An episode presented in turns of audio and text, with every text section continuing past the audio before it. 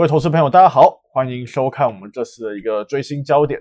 而这次呢，我们将是带到一个指数期货一个部分，然后这次特别讲到的是有关于欧洲的一个股市哦，欧洲的一个呃德国期指 DAX 的一个部分。这次我们当然也请到我们的一个指数分析师一徐一中徐经理来跟跟大家做说明。对，各位投资朋友，大家好。好，那这次我们就很快进进入这个我们主题哦，因为这次我们讲的是欧股，大家对欧股可能相对比较没那么熟悉，但基本上。它也是一个相当受到那个市场关注一个指数，因为它是欧交所所开发出来的一个呃德国 DAX 的一个期指。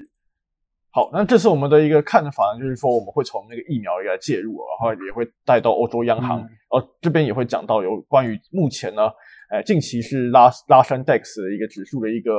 呃一个产重点产业，对，在汽车部分，对汽车的一部分哈，所以这部分我们就会详加做做说明。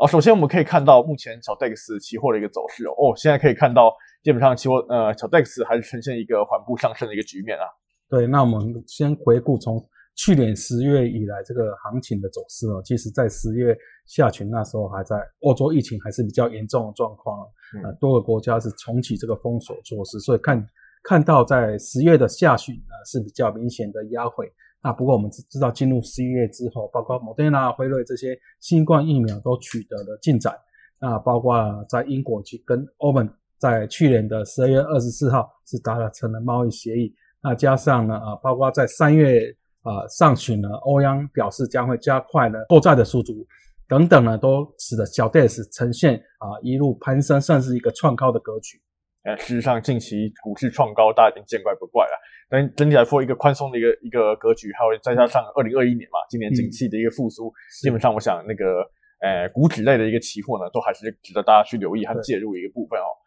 好，这边我们也可以再看到目前有关疫情的一个部分哦。疫情其实大家还是很留意一个重点哦，像最近新闻不也常报那个，像是呃印度这边的一个疫情还是蛮严重的。不过我们可以看到。现在欧洲的一个局势似乎是稍微缓解一点吧。那就统计的疫情数据来看呢，其实如果以一月份比较严重的状况跟相对四月，其实呢相对来说，在二月份是有下来一些。不过在三月份、四月份看起来有一些国家，比如说在比如说德国、法国啊，法国是二三一二三四月都是一个持续攀升的状况。那德国在二月份有下去一些，不过在三月、四月又回到万人以上。那在意大利呢，也是都在万人以上的单日的平均确诊水准，所以。其实呢，整个啊欧洲主要国家疫情还是没有受控的状况啊。那不过等下我们看到的疫苗施打状况其实是比较好的。哎，基本上，呃，从这个数据来看，确实疫情还没有完全控制住。但至少我们可以看一下，现在疫苗似乎是逐渐有待于注射嘛。像像是现在那个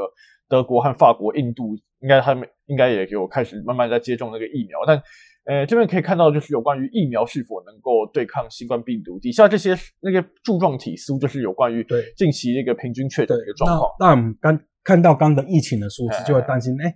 但疫苗从年初开始以来，施打这个比例一定是上升的嘛？那看到疫疫情或是确诊的攀升，那我们会担心，那是不是疫苗啊真的可以对抗这个？特别在变种病毒的传染力又更强的状况，能否有效对抗？那我们看到。啊，把它分为两组，一组呢是高疫苗施打率的国家，哈，一组是低疫苗施打率的国家。那高呢，我们就把它取出比较高的，像以色列、像英国或是美国。那我们知道啊，英国之前甚至还有变种病毒的疫情是非常严重。嗯，那不过呢，我们看到那施打的啊疫苗施打率接近五成。那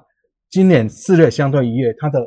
平均单日的确诊人数掉了超过九成这样的水准。那美国来说，相对于一月比较严重的疫情呢？它的下四月相对一月下滑程度也有六七 percent 这样的下滑，所以看起来这个高疫苗施打率的国家的确疫苗对疫情控制是有蛮明确的帮助。那在低疫苗部分，那那我们举例就是在德法部分，他们的施打率大概两成左右。那不过在确诊四月相对一月呢，其实还有像德国两成这样的成长，法国啊可能他们的民族性呢比较热情，还是有成成长八成以以上这样的平均的确诊人数。那印度我们知道。近期啊，这个啊疫情是非常的严重，大日可能超过三十万人。那以四月来平均来说，是有二十万人这样的水准，它是增长了，相对一月增长了十二倍。所以看起来它的疫苗的施打率只有八点五 percent，这个因为疫苗的施打率比较偏低，也使得它疫情呈现一个失控的状况啊。所以这边也可以看到，目前欧洲部分似乎真的还蛮需要进一步去强化有关于疫苗一个注射。这样，因为基本上。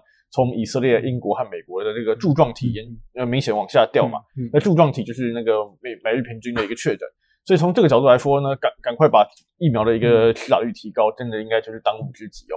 而这边我们可以看到，欧盟其实这边已经做出一个呃新冠肺炎疫苗接种比例一个预期哦。虽然这个预期看起来数字是蛮好看的啦，就是说今年六月的时候，呃，多数一个欧洲国家应该理论上可以后来居上样子，看起来像是这样子哈。对，那其实呢，等下要讲到，其实他跟辉瑞有有签订一个，他在第二季。增拿到疫苗会增加，所以他以四月上旬的内部文件呢，以目前我们知道，刚提到，其实包括德国啊、法国、西班牙、意大利这些主要国家，它目前的接种的呃疫苗的比例大概是两成或两成出头。那不过呢，到六月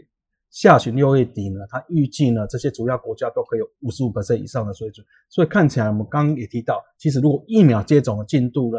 比例攀升，那对疫情控制是有帮助。那在这样的呃，环境假设之下，那当然对欧洲疫情就有控制的状况了。哎，如果是真的能像这样控制，理论上对 Dex 应该也会有帮助啊。那这就主要看说，究竟是不是真的能够买到这么多辉瑞疫苗，那可能就是未来疫情还是欧洲发展一个重点。而这边也可以看到，目前有关于那个经济成长预估，事实上刚才虽然我们讲了欧洲疫情还没有控制住，但至少 INF。基本上还是给了出一个比较正面的一个看法。这个欧元区的一个经济数据呢，是从呃原本一月是四点二 percent 嘛，现在把它上修到四点四 percent。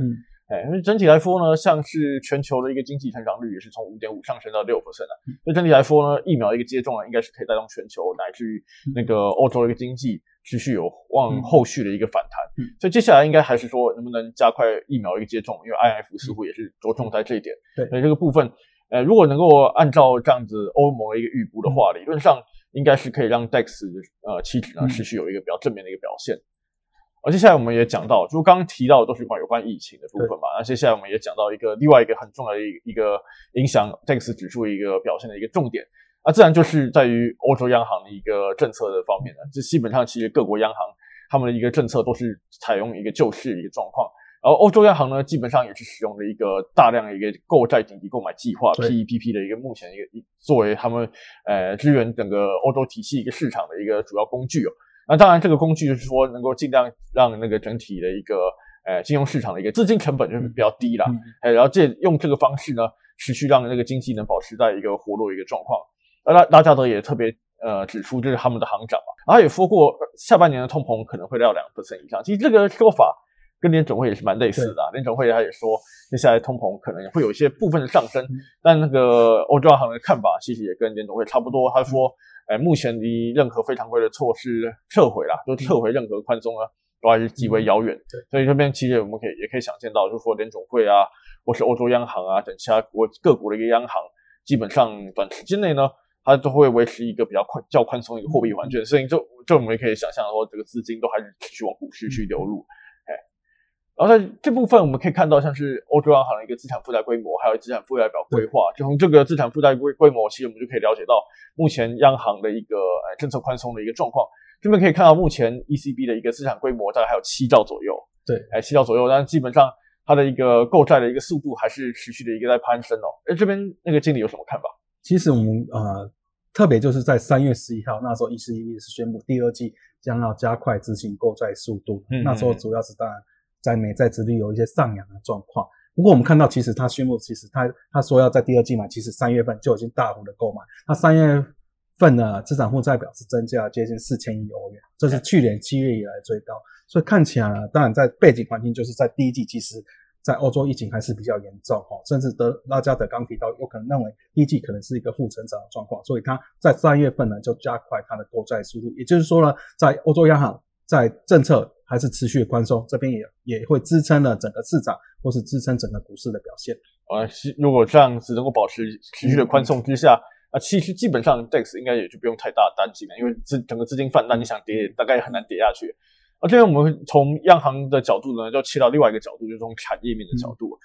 哎，这边产业面其实我们可以看到，就是说我们把那个成分股涨幅前十名把它拉出来，然后我们去比对它的产业，因为你可以发现哦。哎，好像有好几家是我们耳熟能详的一个汽车产业。对对，那呃，领涨的第一名呢是在福斯汽车这边涨超过五成哈。那另外包括戴姆勒，这是宾士的母公司，还有包括 B N W 这个宝马集团，它涨幅也有二十六 percent 跟接近十九个 percent。所以看起来呢，在今年以来呢，以 d a s 来说，它汽车股表现是特别的强势。